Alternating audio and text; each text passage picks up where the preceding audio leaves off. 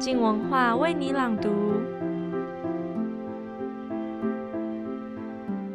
大家上个星期有听我们三个新的知识型节目吗？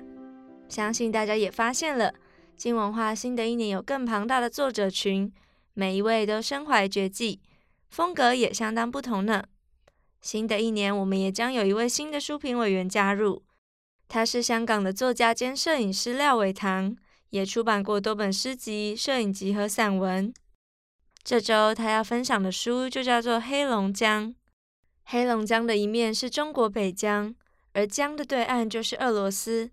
哈尔滨曾经是欧洲以外最多欧洲人居住的城市，而这个背后呢，是一段复杂难解的俄罗斯入侵史。而现在给人欧风感的哈尔滨，也逐渐在消失当中，因为近代的中华人民共和国正在大兴土木，要重建这块土地，所以要谈黑龙江，只谈前半部的俄罗斯入侵史，那后半部的中华人民共和国去哪里了呢？廖伟棠也点出了这本书作者暧昧不明的态度。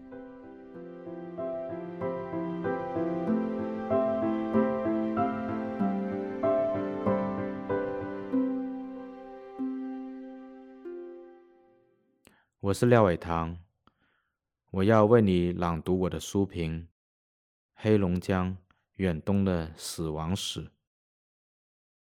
我基于误会，选择了这本《黑龙江》做我暮须岁末阅读之书。作为我的第三故乡，中国东北一直是我关注的地域。无论是它的俄国殖民色彩，还是它作为计划经济时代老工业基地的衰败，都带有一种蒸汽朋克色的诡异审美，同时混杂着社会学中阶层研究的复杂性。因此，当我看到《经济学人》亚洲区编辑中国通杜米尼齐格勒写了本《黑龙江》，想当然以为是对东北黑龙江省的深度考察，马上展读。然而，并不是。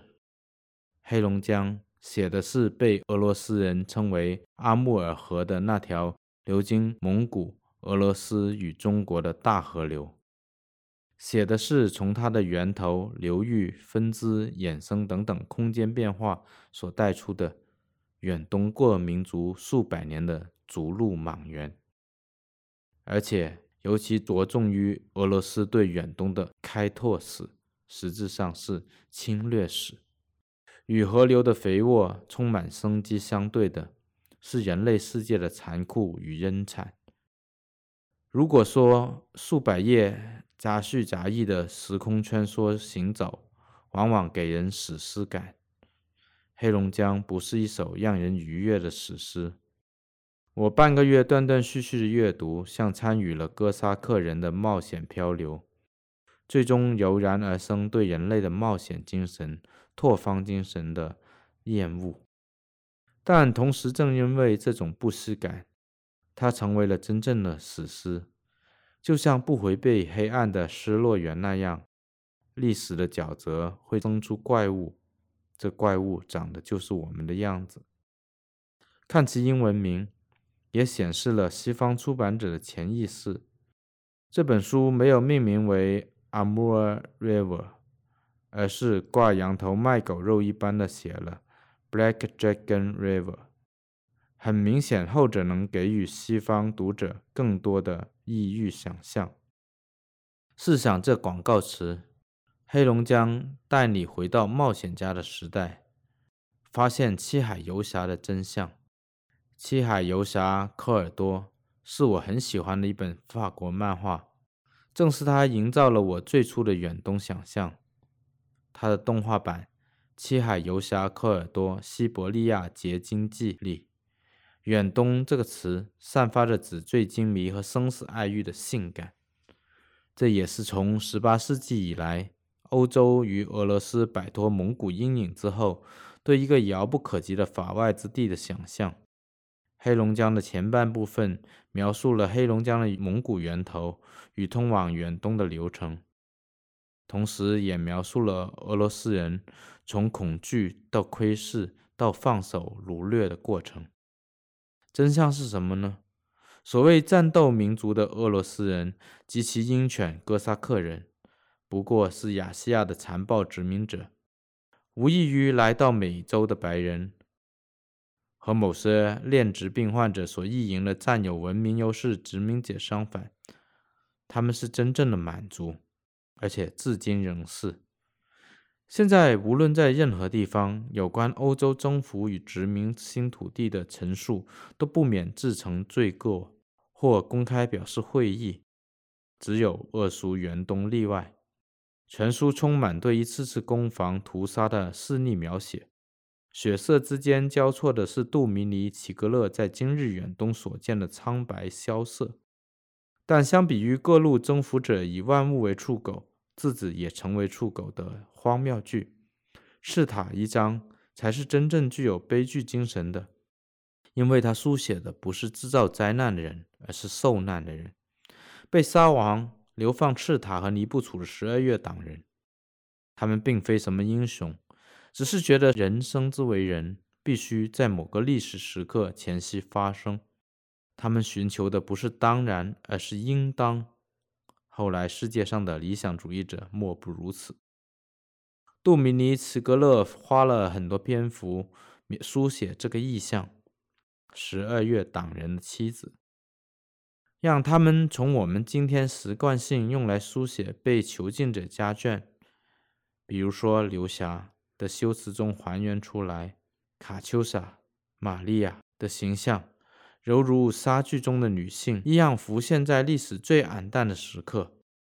他们对罪人丈夫的不离不弃，不但是一种爱情，还是一种对信念的执着。他们把生活带到了炼狱般的流放地，使革命者未遂的革命获得了尘世的成功。留人们在尼布楚和赤塔。建立起最原始的无政府主义社群。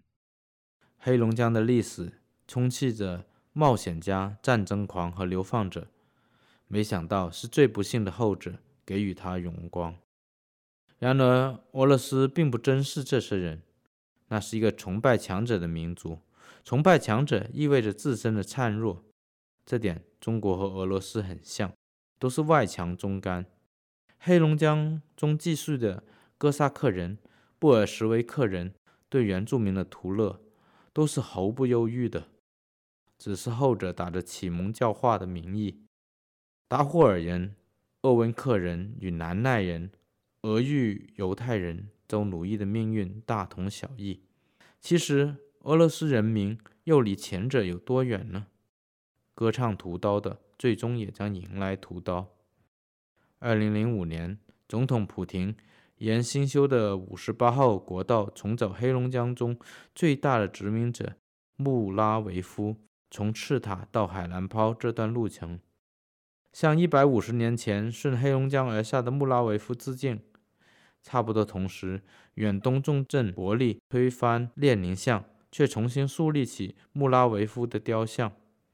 这都是俄罗斯人的选择。在黑龙江的末段。打着游击队旗号的崔亚比辛和丽娜这两个最后的冒险家，把尼克莱夫斯克的白俄日本人全部处死，只剩下现代幻觉和进步这两家剧院的废墟，像一对隐喻，说着革命的本意就是幻觉。城里看不见任何纪念或谴责那场大毁灭的官式标志。俄罗斯的远东梦。就这样消亡。那么另一个大国呢？谈论黑龙江，真的能绕过中国吗？杜米尼·齐格勒避而不答。他的笔越接近中国，越流露出疲态和矛盾。和俄罗斯人一样，一方面，俄罗斯人视亚洲中国人为蛮子，和大中华主义者对西方人的称呼一样；另一方面，他们又被正宗的欧洲人视为东方。以至于本国人当中的开明人士，比如说无政府主义先驱的巴库宁，也反问：整个俄罗斯帝国不都是亚洲在统治吗？他们无法处理好自己身兼东西方双重身份这一形势，只能一次次的对周边生杀予夺，来证明自己能左右民族的未来。而执行这一行为的人，穆拉维夫或者普廷就成为他们的英雄。时不时像幽灵一样出现的契诃夫、杜斯妥耶夫斯基、巴库宁等大师，都难以免俗地加入这种斯拉夫想象之中。提为黑龙江，却完全不提河流南边中国那一半，就丧失了一半追究历史复杂性的可能。就跟周婉窈的力作《台湾历史图说》不提郑成功时代一样，殊为可惜。和中国有关的历史描述中最为残忍的海兰泡大屠杀，是作者义愤难抑的一笔，最终结于博物馆负责人的一句：“至于那件事，你得找专家查问了。”杜米尼·齐格勒讽刺着俄罗斯人的冷漠，但自己也是有选择性的略过一些东西。杜米尼·齐格勒对中国的态度不无矛盾，不时刻意强调几句：“如果不算今天的共产党政权，满清是中国的最后皇朝。”是他清晰的立场显示。但唯一的一小节进入中国边境城市黑河时，又句句都流露着中国比俄罗斯文明进步很多的观察。养中抑俄之必法，很明显。关于两国的摩擦，最终以珍宝岛事件告终。突然间，黑龙江成了全世界武装最重的边区。碾肉机一般的阵地一手战过后，士兵奉命把这件事忘了。其实中方也一样。尤其二零零五年中俄边境东段补充协定的签署，确定了数百万平方公里的原清朝领土归于俄罗斯之后，大国一梦。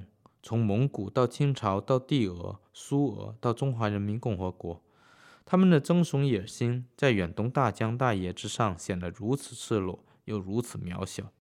始终只有自然是这里永恒的主人，也只有写到物候轮换、雨约鸟翔之时，杜米尼·齐格勒的笔触才分外细腻温柔，对他们格外开恩。换句话说吧。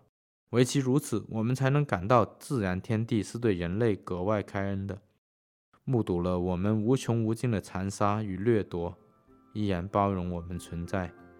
在我们制造的死亡史上，那些尸体成为大地的养料，坚持谱写生命的历史。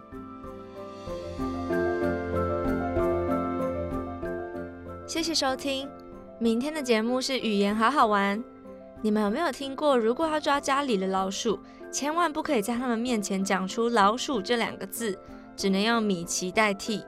有人说是因为老鼠跟人类住久了，听得懂人话。你们觉得这是真的吗？明天的节目将给你解答。